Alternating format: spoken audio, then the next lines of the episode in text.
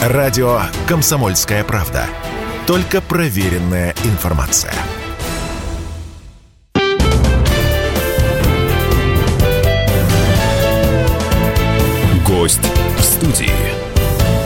Здравствуйте, друзья! Вы слушаете «Комсомольскую правду». У микрофона Мария Баченина. Осенью 2022 года в российский прокат выходит фильм «Красная шапочка».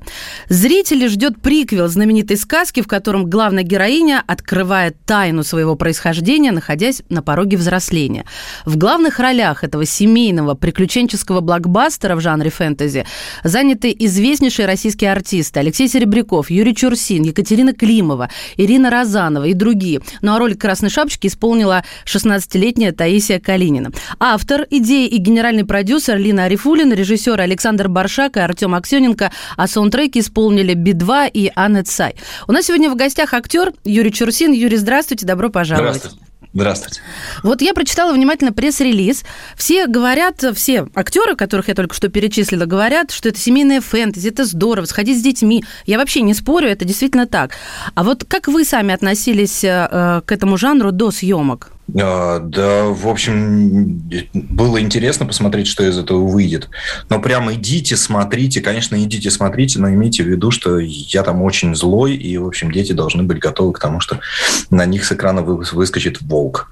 Вот, и, в общем, к этому нужно быть э, как бы предельно готовы, потому что история э, такая непростая. Это не, это не то, что будет разжевано и, и отдано зрителям. А там придется, в общем, э, как-то соединять менять э, вещи и понимать, где находится действие и что происходит вокруг, и как-то с этим совсем, в общем, э, мириться и, и начинать думать. То есть это не, не то, что прям ожидаемо, что вот как-то это все, а, как в сказке все развернется. В общем, очень много неожиданностей и очень все по-новому. Хорошо, ну а вы сами-то смотрели, там были поклонником, а, я не знаю, Волкодава, или, я не знаю, однажды в Десятом Королевстве. Вот фэнтези вы любили, потому что народ у нас делится как? Или любит фэнтези, или не любит. Я вот как-то серединку не встречала в жизни. Слушайте, ну это, это все в мое детство пришло уже с компании Disney. То есть я-то вырос, там детство, совсем глубокое детство прошло на советском кино. А, а там, э, кроме как э, приключения там, э, господина Кляксы или там как-то школа, школа волшебников господина Кляксы по польским сказкам и в... Да я, собственно, про книги еще имела в виду. Может, там вы в железно залипали... Книги, нет, в книге, книги фэнтези жанра был моим любимым. Серьезно? Серьезно? Вот, Да, да, да. Я очень много читал всякого разного фэнтези. И, в общем, проваливался туда и очень любил. То есть мне, мне вот это вот как раз-таки все нравилось. Но это же такое было больше как бы космическое фэнтези, чем а, такое прям вот фэнтези-фэнтези, то, которое вот хлынуло потом. было переведено там по большей части, потому что там даже «Хроника Нарнии» это же там 40-е годы, это же ну, там даже там угу. какая-то реакция на Вторую мировую войну. А, и были пропущены, сразу признаюсь, основные произведения с там, «Властелинами кольца» и, и как раз «Хроник Нарнии». Это надо иметь мужество, чтобы да, да, да, да, да. К сожалению, к сожалению, но, но я думаю, что все, все еще будет восполнено. А, и, собственно говоря, вот этот вот э, жанр, то, что открылась новая вселенная с появлением там Гарри Поттера, когда этот вот детский мир вдруг стал как бы населяться такими э, прям совсем фантастическими тварями, а, то, в общем, э, такого, такое вот уже uh-huh. пришло совсем недавно. И это уже из другого детства книги. Но вот мы там как-то подхватили волну и как-то все это соединили. Но и, и даже на, на все привычные там какие-то фантастические истории не нужно опираться, потому что это совершенно все будет по-другому, совсем все по-новому. И, в общем, а, никаких, как модно говорить, референсов, а, наверное, не будет. А вот как вы считаете, почему в российском кино вообще фэнтези мало? Ну вот, если оно есть, все в основном сказки. «Последний богатырь», да, трилогия, а, там «Конек-горбунок», много. Это мы можем отнести к фэнтези, но вот в моей голове и системе координат, как человека, который, ну, в общем-то, с вами ровесники практически, то есть одного поля ягоды, поэтому я уверена, вы меня поймете, что сказки это не фэнтези, это сказки. И вообще, да, да вот как-то это совершенно отдельно. Фэнтези это немножко другое. А у нас фэнтези называют, что базируется на знакомых всем с детства сказках. Почему у нас нет такого вот э, фэнтези-фэнтези? А, вот как вы считаете, и мне еще ужасно интересно, тоже такой немножко раз о детстве вопрос, кого бы вы вообще сыграли из э, вот героев фэнтези, ну, примерить на себя? Из героев фэнтези или из героев сказок? Из, давайте из героев сказок, чтобы было всем понятно и знакомо. Это уж точно все знают. Не только русские, сразу говорю. сказок, вы знаете, э, я бы, я бы играл бы, конечно, бы всякую нежить. Да ладно, я вот вам хочу предложить э, Халиф Аист. На ваш же нос нужно ориентироваться, вы сами все время на ну, него Может быть, да, Халиф Аист, это тоже, в общем, немножко такое. А, кстати, вот не была моей самой любимой сказкой. У меня случилась э, даже с ней какая-то фобия а, вот этого замкнутого пространства и забывания волшебного слова. То есть как бы... Мутабор. Мутабор это да, это, это теперь... Но вдруг, как бы рассмеявшись и забывшись, можно его забыть. Я вот в такую ситуацию, конечно, бы не хотел бы попасть. Вот. А так, э, вся, всячески, всячески, конечно, ну, не знаю, у меня, у меня же сейчас тоже искаженное э, состояние такое. Были все эти прекрасные, как бы заколдованные Карлы и уродцы, которые, собственно говоря, на самом деле были прекрасными принцами, да. только они заколдованные, их надо было расколдовать.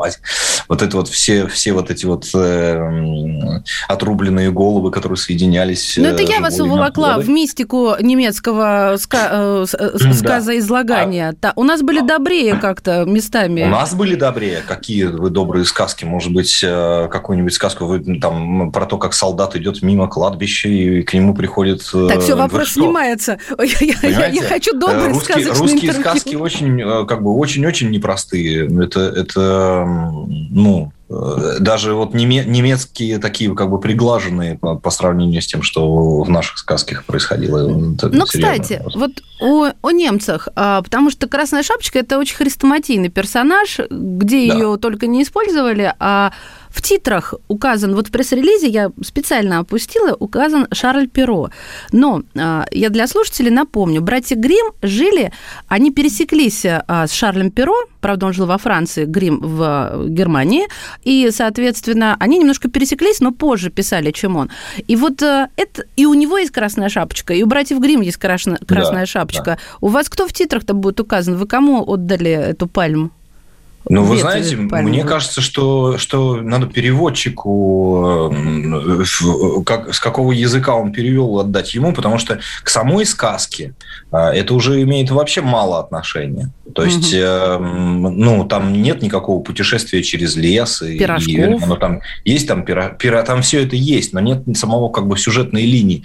Там как бы охотники не вскрывают брюха, и, и он не лежит в постели, не ждет ее, э, как бы притворяясь ее бабушкой. Ну, ну это есть... сейчас бы были проблемы с этим. Вот то, что вы сейчас сказали, это как-то ну, звучит даже опасно. Да, как бы, э, ну, не знаю, у нас в детстве не было проблем. Мне у кажется, нас не было, да, нам было проще. Нормально все было, вот. А, и поэтому э, тут осталось-то от этого, от всего просто действующие лица, а угу. все остальное как бы пере, пере, переросло в совершенно другие конфликты и совершенно другие метафоры и совершенно другую как бы а, э, эти причинно-следственные связи и взаимоотношения. То, то есть там все по-другому.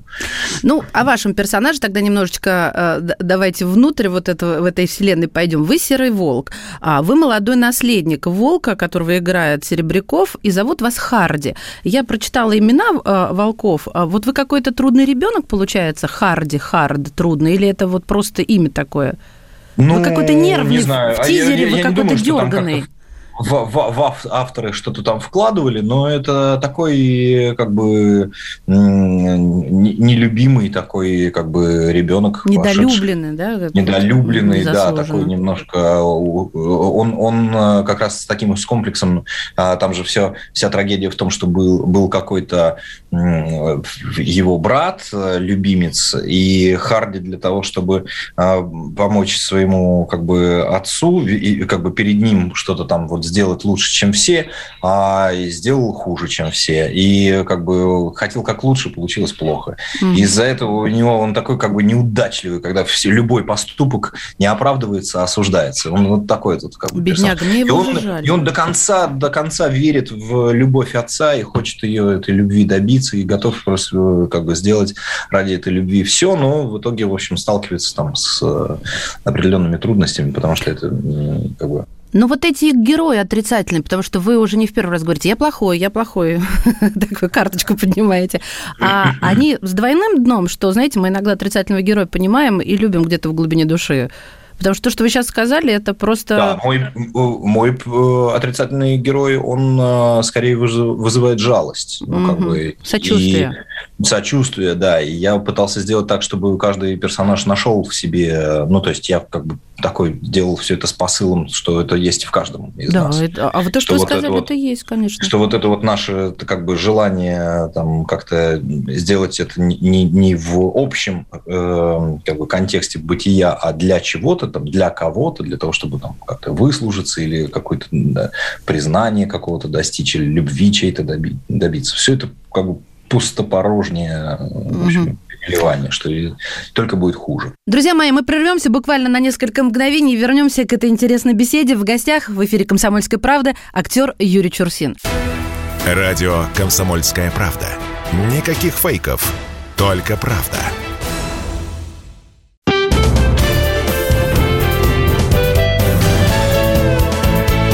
Гость в студии.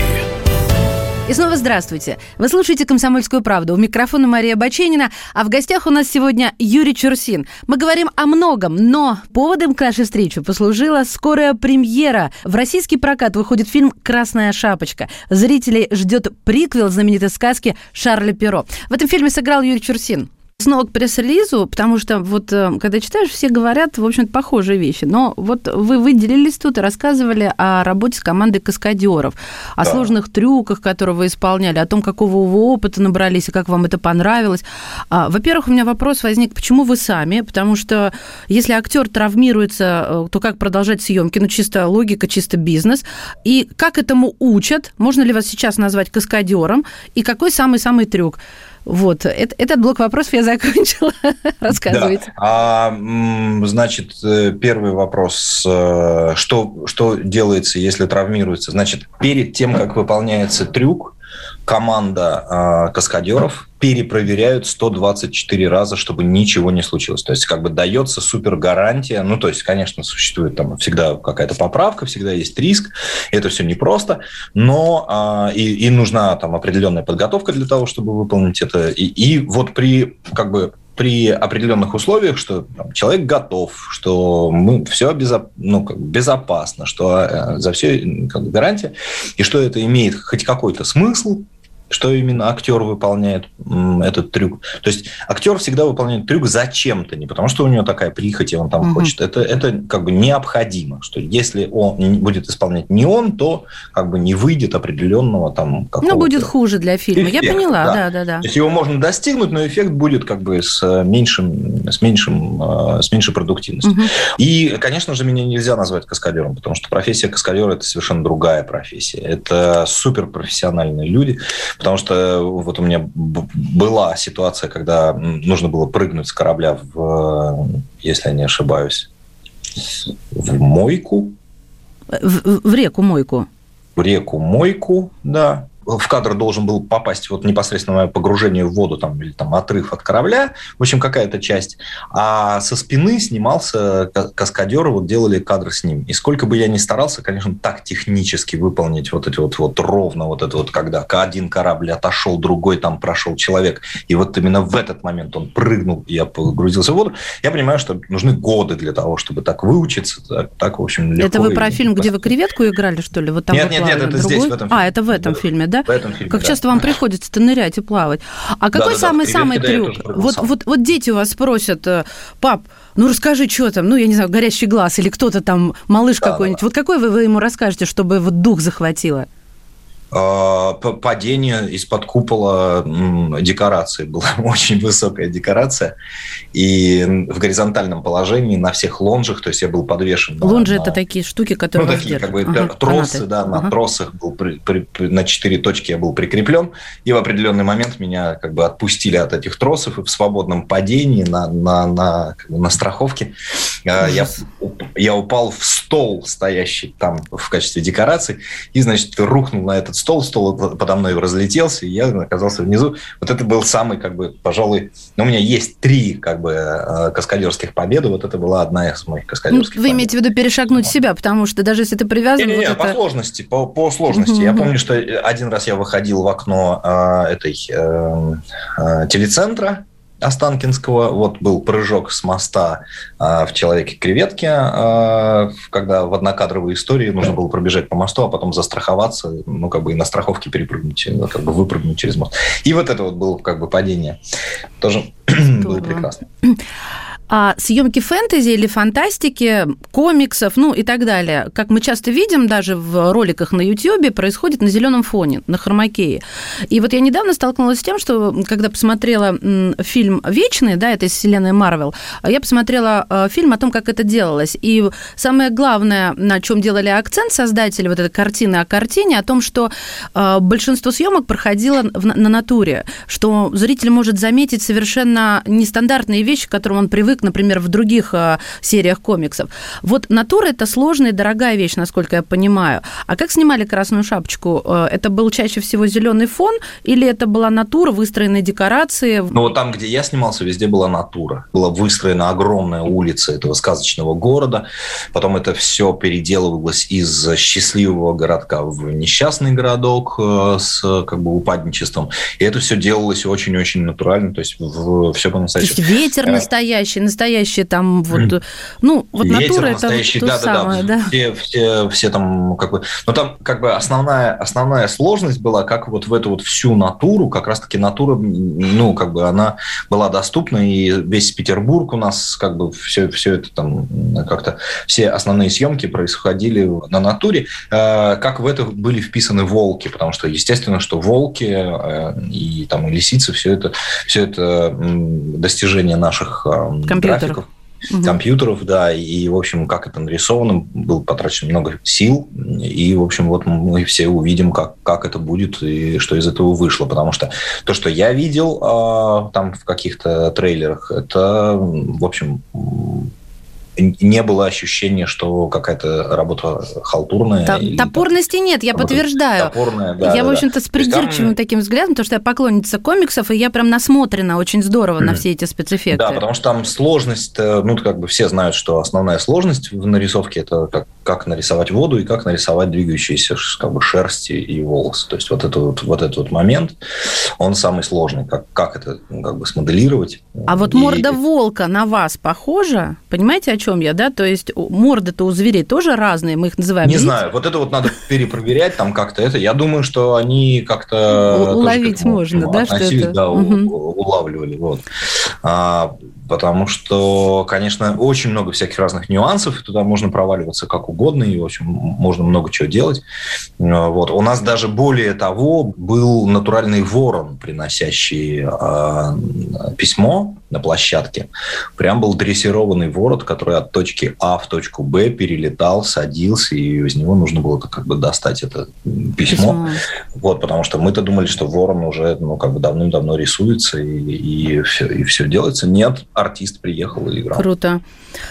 Но вот есть э, категории там а, Голливуд, я сейчас э, крупными мазками, скандинавское кино, европейское, индийское. И когда мы говорим об этом, вот эти названия произносим, мы сразу понимаем, ну, некий вкус или привкус, да, того, что будет сейчас перед нами на экране. Вот если бы меня спросили, куда бы вас поместить, да, в какую одну категорию, ну, сказали бы, куда ты поместишь Юрия Чурсина, я бы выбрала, конечно, глядя на ваше лицо, европейское кино. Ну, не буду объяснять, почему. Вот, вот так, я думаю, многие так поймут. Но большинство рассказов, а даже статей о вас начинаются, вот не поверите, хотя, может быть, вы сами это видели, со, с одинаковой фразы. Юрий Чурсин, пожалуй, самый загадочный закрытый актер российского кинематографа. Так что вот я решила, а, может быть, есть какой-то сюрприз, и спросить вас лично о том, что в какую категорию кино вы бы сами себя поместили, актер, который играл женщины, креветок. Ну да, ну я бы, не знаю, я бы себя поместил в какой-нибудь 60-е, 60-е годы французского кино, то есть вот эту вот э, новую волну. Непосредственная текучесть речи, э, непосредственное поведение, э, там как бы сложный монтаж, черно-белая картинка, больше на э, создание настроения, чем донесение смыслов. Mm. А сами какой любите смотреть? Слушайте, а с кино у меня странная происходит история, потому что э, вот как бы сталкиваясь с разными, я, в принципе, я всеяден и смотрю всякие разные фильмы и, и э, как, как, как бы произведения художественные, но все больше и больше я сталкиваюсь с тем, что, например, я разлюбил европейское кино. Э, за вот его... Ужасно интересно, простите, вот почему? Да. Это, же, почему? это же такой высокий за полет. картинки, за обыденность картинки, за потерю, за потерю э, художественного, визу, художественной визуаль, ну, как бы визуального, ну, как бы, как, как это сказать, вот этот визуальный ряд для меня стал чрезвычайно бытовым. Мне европейская вот эта вот, э, как бы, картинка перестала быть интересной. Я ничего Подождите. там не вижу, кроме... Я вас прерву, извините, пожалуйста, что я перебиваю перебиваю. Но вот сейчас нас слушает а, человек, который, возможно, не докопается до сути, а мне бы очень хотелось. Вот это да. нужно на сравнении показывать. Где для вас богатая картинка? И вообще, это ужасно интересно, что для профессионала э, картинка и ее богатство. И, собственно, да. где бедная? Ну вот ну, на примере, просто возьмите из головы. Вот. вот европейское кино, вот даже нельзя, ну как бы вообще, ну как бы очень сложно что, что-либо как бы судить по фильму а, еще по одной, если вы видели такое картину про тяжелый период э, мужской, мужской депрессии и как из нее выходить. Э, такая скандинавская картина, где, а, конечно, вылавливаются там какие-то кадры художественные, но все это для меня немножко по картинке э, такой достаточно средний сериал там на канале, ну, там, я не знаю, РТР да, где мы что видим? Стол, стул, окно, это, да, с большим или меньшим вкусом эти предметы, да, но это такая как бы бытовая вся история. Если вы посмотрите там как, какую-то картину там, да, и новой волны, и вообще все, что происходило там в 70-е, или там какую-то японскую картину там, а, великих мастеров, а, я не знаю, Курасавы, который делает вообще, э, ну, то есть это набор пятен, если это черно-белая картина уже на, на таком чуть-чуть подсгоревшей пленке, и, и все это уже такое чуть-чуть как бы, такое дрожащее, то все равно в этом во всем вы увидите живопись. И дело в не, а, в, не в богатстве цветов и красок, не в богатстве перспектив, там, а, там как бы это. Друзья мои, мы прервемся буквально на несколько мгновений и вернемся к этой интересной беседе. В гостях в эфире «Комсомольской правды» актер Юрий Чурсин. Гость в студии.